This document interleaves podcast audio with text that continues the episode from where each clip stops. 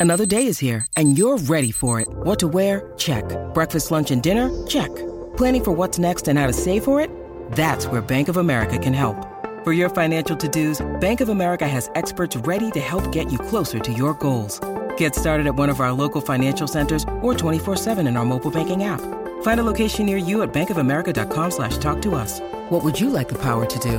Mobile banking requires downloading the app and is only available for select devices. Message and data rates may apply. Bank of America and a member FDIC. Hola a todos, soy Víctor Abarca y estás escuchando Expreso con Víctor, el podcast diario sobre tecnología, tecnología que importa y cultura digital. Y bien, espero que te hayas preparado un café calentito y además quizás no te diría un expreso porque quizás el de hoy es un pelín más largo que el de otros días, ¿vale? Primero, calentito porque ahí fuera, no sé cómo, cómo hará en tu ciudad, pero aquí hace un frío que pela. Y en Nueva York hemos pasado de, te lo juro, o sea, me, me parece un poco de locos empezar un podcast así, pero literal, el otro día estábamos a más 10 grados, ¿vale? Y hoy estábamos a menos 3 grados bajo cero y con una sensación térmica de no sé, menos 500.000 bajo cero, no lo sé, hace muchísimo frío. Pero bueno, es lo que toca. Y como te digo, hoy tenemos un episodio muy completo porque nos vamos a seguir sorprendiendo sobre innovaciones relacionadas con OpenIA y también nos llevaremos las manos a la cabeza con las medidas de Netflix contra las cuentas compartidas y vamos a hablar de Google y por supuesto, por supuesto, de los lanzamientos de los nuevos Samsung Galaxy S23, en especial del Ultra. Así que allá vamos.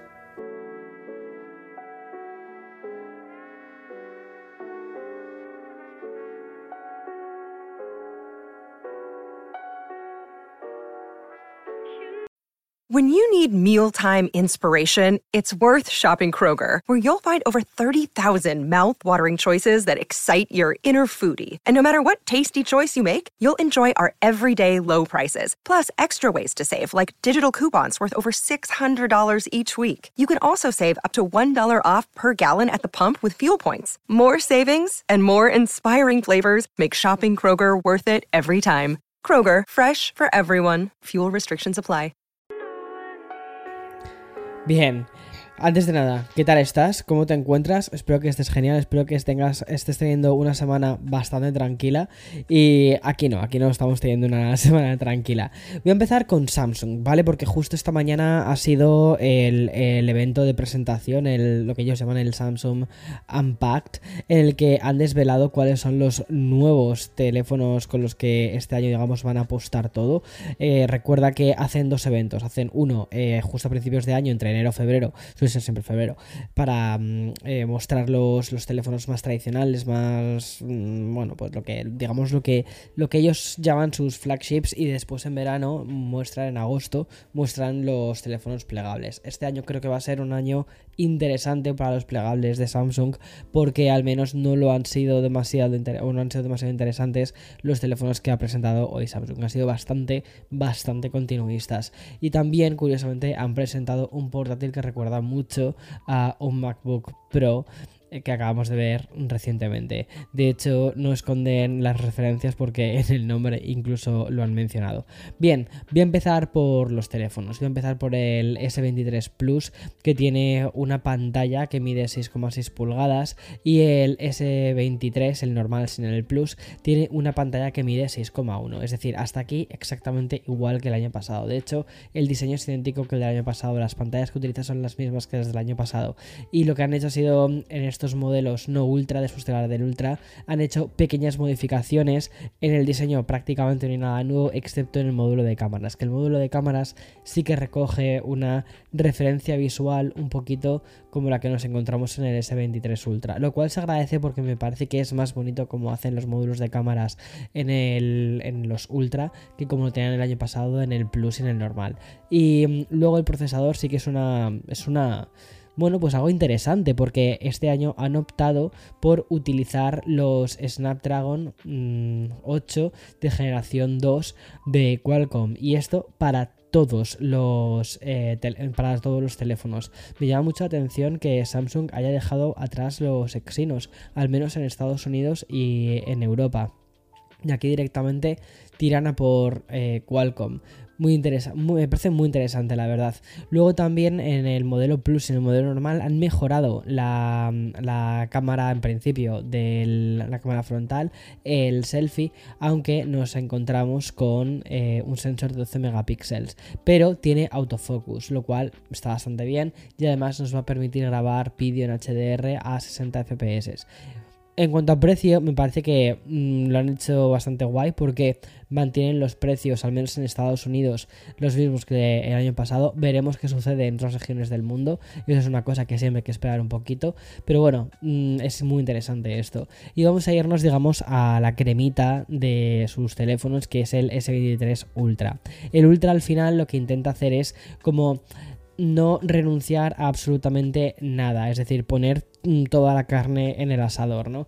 Y realmente la carne que han puesto este año pues es la misma que pusieron el año pasado, porque nos encontramos un teléfono que en apariencia es prácticamente idéntico mm, al del año pasado. Lo único que nos encontramos es que curiosamente los bordes están dejando de ser curvos, la tendencia por la que estamos pasando parece ser que es dejar de hacer los teléfonos curvos y se encuentra en algo, bueno, pues muy similar a como nos los encontramos en, en el iPhone desde la generación del iPhone 12. O sea, empieza ya a ir como hacia ese, aspecto un poquito más de caja, ¿no? Con unos bordes más lisos. Y... Mm, vale, más cositas.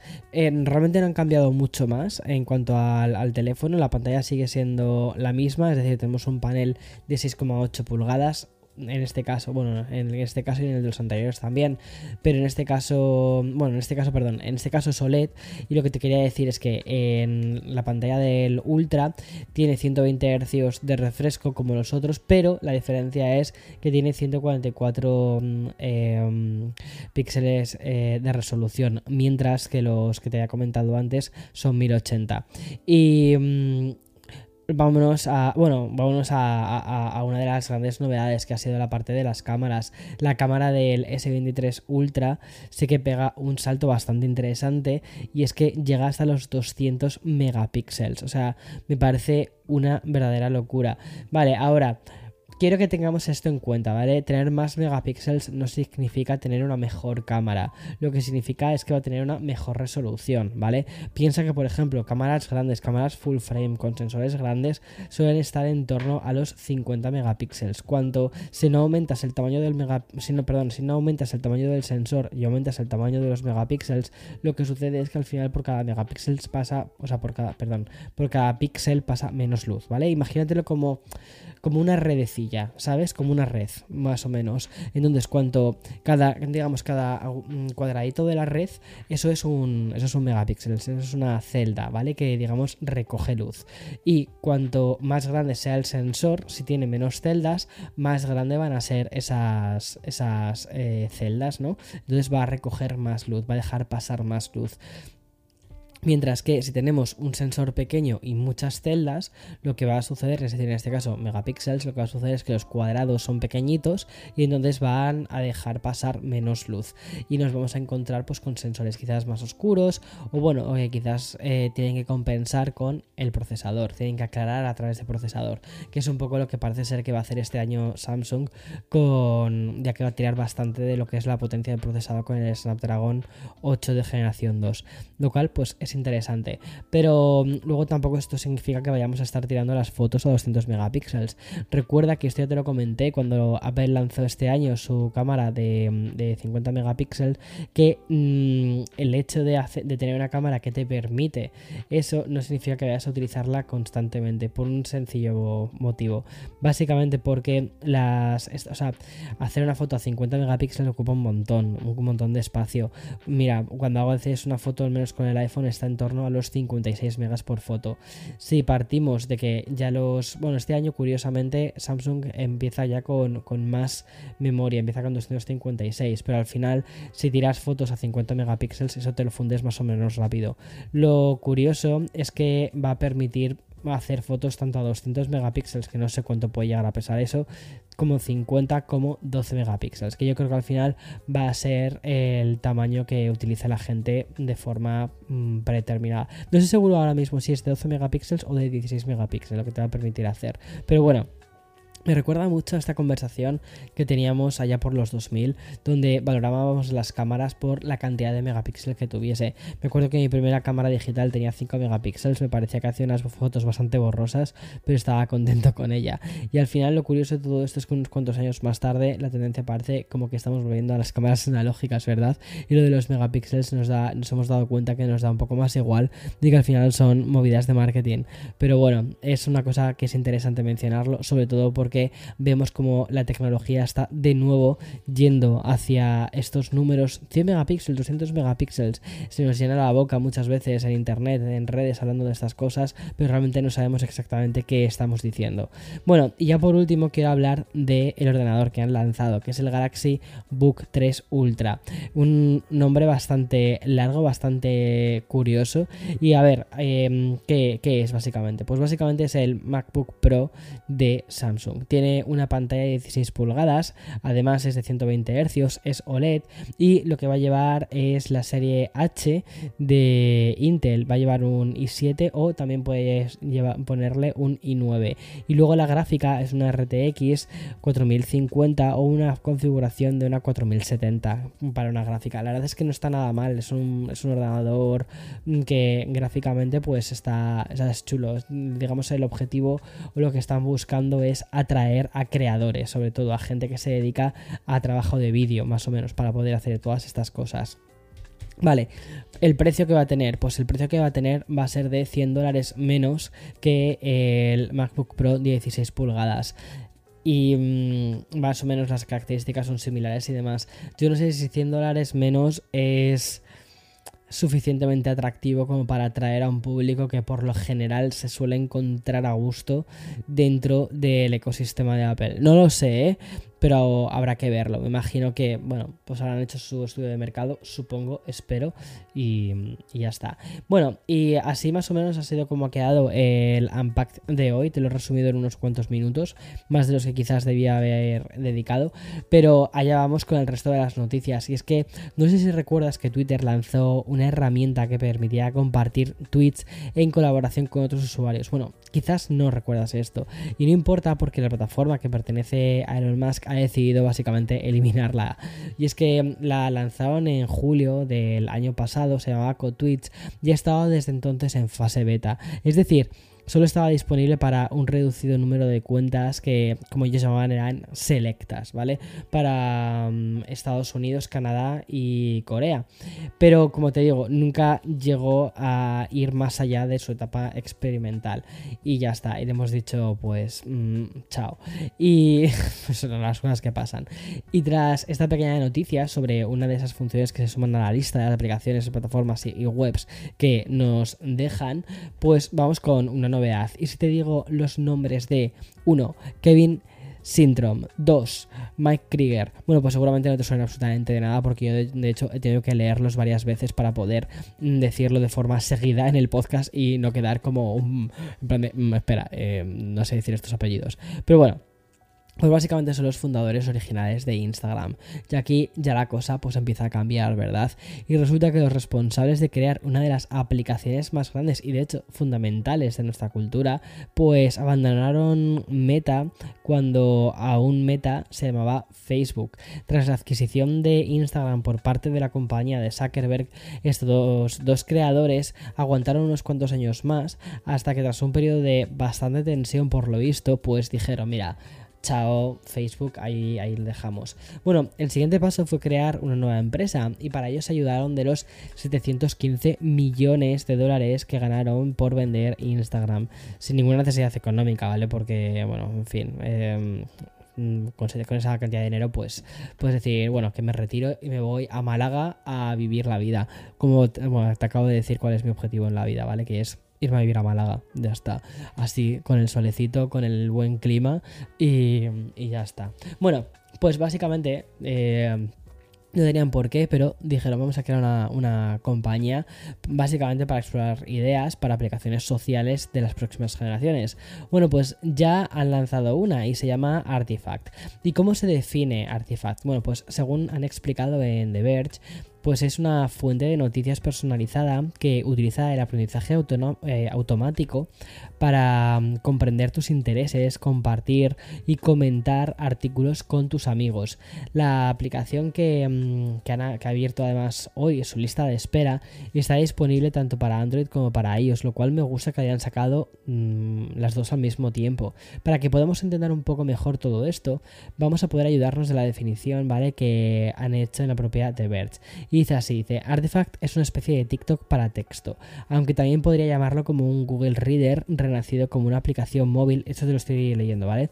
Como un Google Reader renacido como una aplicación móvil o tal vez incluso un ataque sorpresa en Twitter. La aplicación se abre eh, a una fuente de artículos populares elegidos de una lista seleccionada de editores que van desde organizaciones de noticias líderes como The New York Times hasta blogs a pequeña escala sobre, sobre temas mucho más nicho. Y tiene un toque de artículos que puedan interesarte y Artifact lo que va a hacer es te brindará publicaciones e historias similares en el futuro. Al igual que mirar vídeos en la página For You de TikTok va ajustando de ese modo su algoritmo con el tiempo. Bueno sinceramente creo que parece mucho más interesante que TikTok pero bueno hay mi opinión y según la información de, la app, pues está en, fase beta y ya te iré contando más de esta más adelante. Y sí, hemos abierto de nuevo eh, la puerta de inteligencia artificial, porque como te puedes eh, imaginar, Artifact va a utilizar inteligencia artificial para poder mostrar estos artículos. Y tras un par de episodios donde de hecho la información se ha ido por otros lados, pues hoy todos los sites están repletos de noticias sobre la tecnología de la inteligencia artificial. Por ejemplo, lo que te voy a comentar hoy sobre Google. Y mm, creo que fue la semana pasada cuando te contaba en Expreso con Víctor que el gigante tecnológico había activado las alarmas por el éxito que estaba teniendo ChatGPT y la integración de ChatGPT y de la empresa OpenAI con Microsoft. Y bien, desde entonces Google está desarrollando su, su propia herramienta y hoy sabemos un poquito más de ella gracias a una información de la CNBC. Y es que según este medio, Google estaría probando un chatbot de inteligencia artificial propio llamado Aprendiz BART. Y em, la información señala que esta versión de, de, Google pues no solo ofrece respuestas a las preguntas planteadas utilizando un lenguaje natural como ChatGPT, sino que además está construido con, con la tecnología LMDA de Google. Y mm, aquí está la gran ventaja de este chatbot de Google respecto al de OpenAI. Y es que, según informan desde la CNBC, Apprentice Bart sí que puede dar respuestas actualizadas sobre eventos recientes. Eso me parece súper curioso. O sea, al final piensa que mm, el chat de, de, mm, GPT, ¿no? Eh, o sea, de OpenAI, perdona, el chat de o sea, el chat GPT, perdona, de OpenAI, que estoy así un poquito espeso hoy, pues tiene una limitación bastante clara. Y es que tiene un conocimiento limitado del mundo y de los eventos posteriores al 2021. Y lo que Google añadiría es su capacidad para otorgarle a su herramienta un pues más de actualidad. De hecho, se dice que incluso te podría contestar sobre los despidos de la propia Google, lo cual es bastante, bastante interesante. Esta misma información habla de un cambio que podría llegar de forma inminente a la página de inicio de Google y es una versión que reemplazaría al mítico voy a tener suerte por un botón que iría directamente a la herramienta de inteligencia artificial para poder consultar la web y, poder obtener información. Y hablando ya de mm, bueno, pues de OpenAI, atento a lo que te voy a contar ahora porque me parece súper guay. Es que resulta que la startup que ha revolucionado tantísimas industrias que ya es que no puedo eh, ni enumerarlas mm, sin convertir expreso en, un café con Víctor. Bueno, pues eh, ha lanzado una herramienta para detectar si el texto en cuestión está escrito por inteligencia artificial. Esto me parece súper interesante. Y mm, la herramienta incluye un cuadro donde lo que, lo que debes hacer es copiar y pegar el, el texto al menos mil caracteres y luego lo que te va a hacer es emitir un veredicto. Va a clasificar si esto ha sido generado por una inteligencia artificial o si ha sido generado por un humano. Eso sí, esta especie de detector de replicantes, la verdad, o sea, es que es muy rollo Blade Runner, ¿no? Pues puede fallar en su veredicto, o al menos es lo que explican desde la propia compañía, desde OpenAI. Además señalan que funciona mejor con textos de mil palabras o más.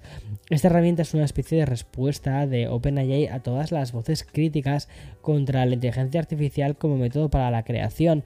Ya sabes que muchísima gente está diciendo, pero es que ya no vamos a poder diferenciar lo que es un texto humano de lo que es un texto generado por inteligencia artificial. Bueno, pues las propias empresas de inteligencia artificial están diciendo cómo hacer un poco como casi quien dice ingeniería inversa y poder saber si ese texto ha sido realmente escrito por una inteligencia artificial.